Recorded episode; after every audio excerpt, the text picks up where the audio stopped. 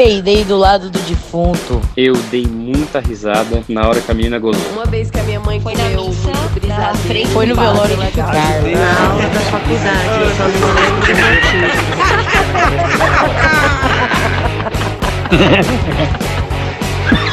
Ah, mas eu ri fazer o quê?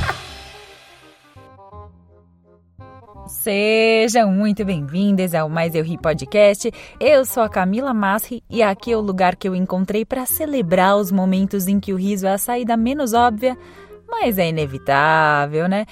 Hoje a gente vai de perrengue. É, a gente vai falar de quando a vida desembesta e entra naquela moda caralha, né? Vou falar sobre uma coisa que o paulistano conhece muito bem. Foi o seguinte, em 2009 eu fazia aula de dança ali em Pinheiros, era fim de tarde e noite, eu ia estacionar meu carro e estava um pouco escuro, eu estava um pouco distraída, ouvindo música, não sei o quê. E aí, obviamente, eu já não mandava bem na direção naquela época. Eu estacionei mal o carro, daí eu voltei, fiz aquela baliza horrível de novo e voltei porque eu tava prestando atenção na música, não tava nem aí, tava indo pra aula de dança, tava entrando no clima da aula, né? E eu fiz questão de parar perto de um bar ali de esquina lá em Pinheiros que era muito movimentado, tava cheio o bar. Aí eu parei o carro, saí do carro, peguei minha bolsa tal, e aí vieram do nada dois caras botaram uma arma na minha cintura e me assaltaram. Levaram meu carro, minha bolsa, tudo. Num segundo eu tinha tudo, no segundo seguinte não tinha porra nenhuma. E eu ia morar fora do Brasil, ia morar lá na Austrália, porque era meu sonho, era morar na Austrália. E eu tava com todas as coisas do meu visto, do meu passaporte, tudo na minha bolsa. Ou seja, além de tudo, atrasou minha viagem em meses, né? Então foi uma merda colossal. E o que acontece? Os caras estavam no bar, né? Eles me viram fazendo uma baliza patética, olharam para mim e falaram: "Bom, ela é uma oportunidade, né? Uma ovelhinha indefesa. Vamos lá, mulher ainda, né? Mulher é sempre uma ovelhinha indefesa nos olhos de pessoas como eles". Aí, depois do assalto, eu ainda não tinha processado, né? Ainda não tinha processado na minha cabeça o que tinha acontecido. Então eu saí meio a esmo, assim. Saí meio em direção rumo ao nada. Aí do nada, do bueiro, surgiu um cara na minha direção e falou assim: Você tá indo pra aula de dança? Eu olhei pra ele e falei: Tô, acabei de ser assaltada. Aí ele, vem cá, me puxou e me levou em direção à aula de dança. E não é que o cara trabalhava na recepção. E eu nunca tinha visto o cara. E pior ainda, eu nunca mais vi o cara. Ou seja, ele foi apenas o ajudante naquele dia, me ajudou e sumiu. Mas olha, qual é a chance de um cara do nada que não me conhece olhar pra mim aleatoriamente e falar: "Você tá indo pra aula de dança?" Oi? Quem é você, não é mesmo? E aí, eu tenho uma outra história também. De quando eu ia passar férias na casa de um amigo lá em Juqueí, que é uma praia aqui no litoral de São Paulo. A gente, no final de semana, gostava de ir num bar que ficava em outra praia. Na volta tava meio chuviscando, assim. E entre uma praia e outra tinha, tinha umas pontes feitas de madeira para passar carro. Ponte bem rudimentar, assim, de madeira com umas com uns buracos no meio para escoar a água, sabe? Para os carros não deslizarem. E aí eu com três amigos voltando por essa pontezinha, não vi que tinha um buraco, caí no buraco. E aqui eu vou fazer um adendo que eu sou uma pessoa flexível. Flexível não, não só de ânimo, não só de cabeça, tento, né, a maior parte do tempo ser, mas também de corpo, que naquele momento foi a minha salvação, porque eu fiquei com uma perna em cima da ponte e outra perna para baixo, me segurando. Tipo, num, num semi-espacate desengonçado ali. E meus amigos que estavam andando na minha frente só viram que minha cabeça sumiu, que eu sumi. E aí surgiu novamente um cara do bueiro, sei lá de onde que ele veio, com um guarda-chuvinha, veio tentar me ajudar antes que os meus amigos que estavam na minha frente conseguissem me ajudar. Ou seja, o cara foi super ligeiro, muito, muito mesmo. E agora eu tenho uma pergunta muito profunda para fazer, assim. Existem essas pessoas que são meio anjos assim? Vocês acreditam em anjos?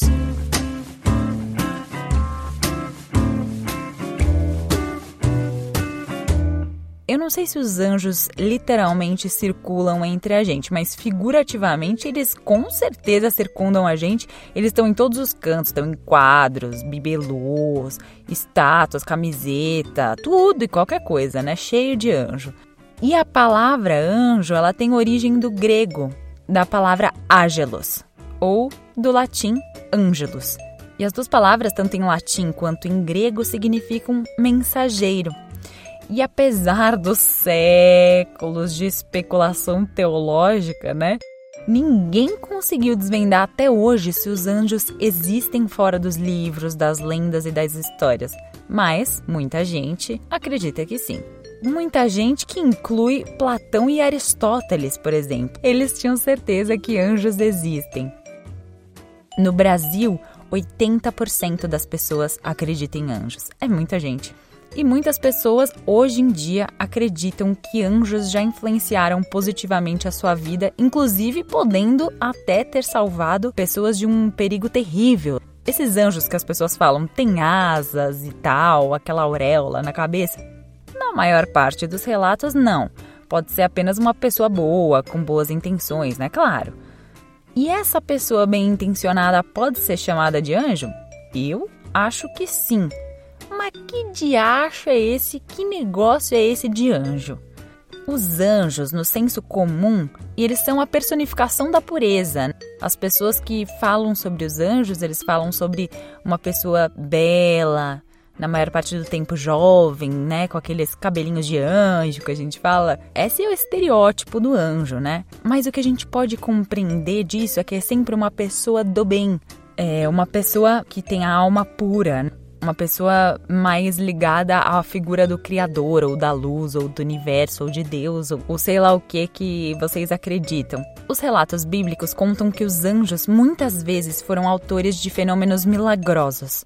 E, essa, e a crença maior no cristianismo é que os anjos ajudam a humanidade no processo de aproximação a Deus. E olha, tanto no judaísmo, quanto no budismo, quanto no hinduísmo, no islamismo e no cristianismo, até na cabala, que não é uma religião, se falam em anjos.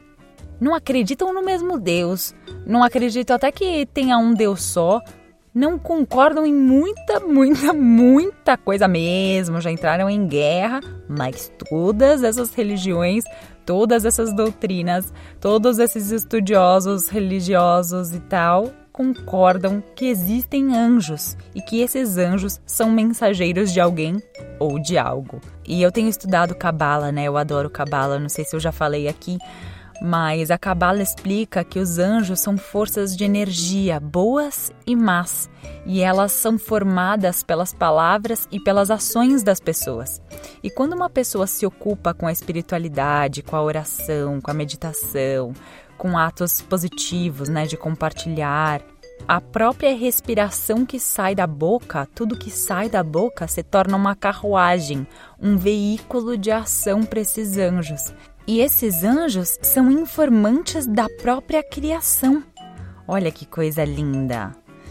E por mais que essas entidades positivas e negativas existam desde muito antes da gente entrar nesse mundo, elas permanecem inativas até o momento em que a gente cria aquela roupa ou aquele veículo pelo qual elas se revelam, se mostram. Achei isso a coisa mais linda do mundo, que a cabala é incrível.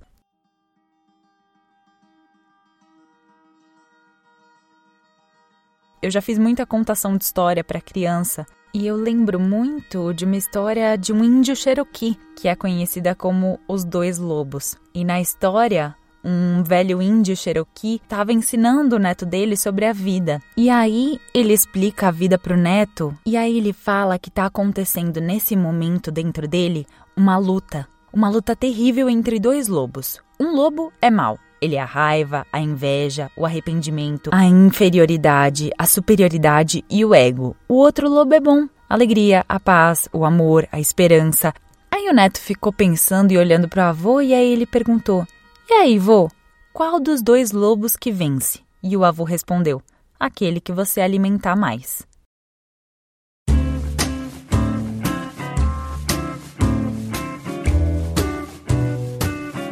E eu acho que isso se aproxima muito do que eu acredito.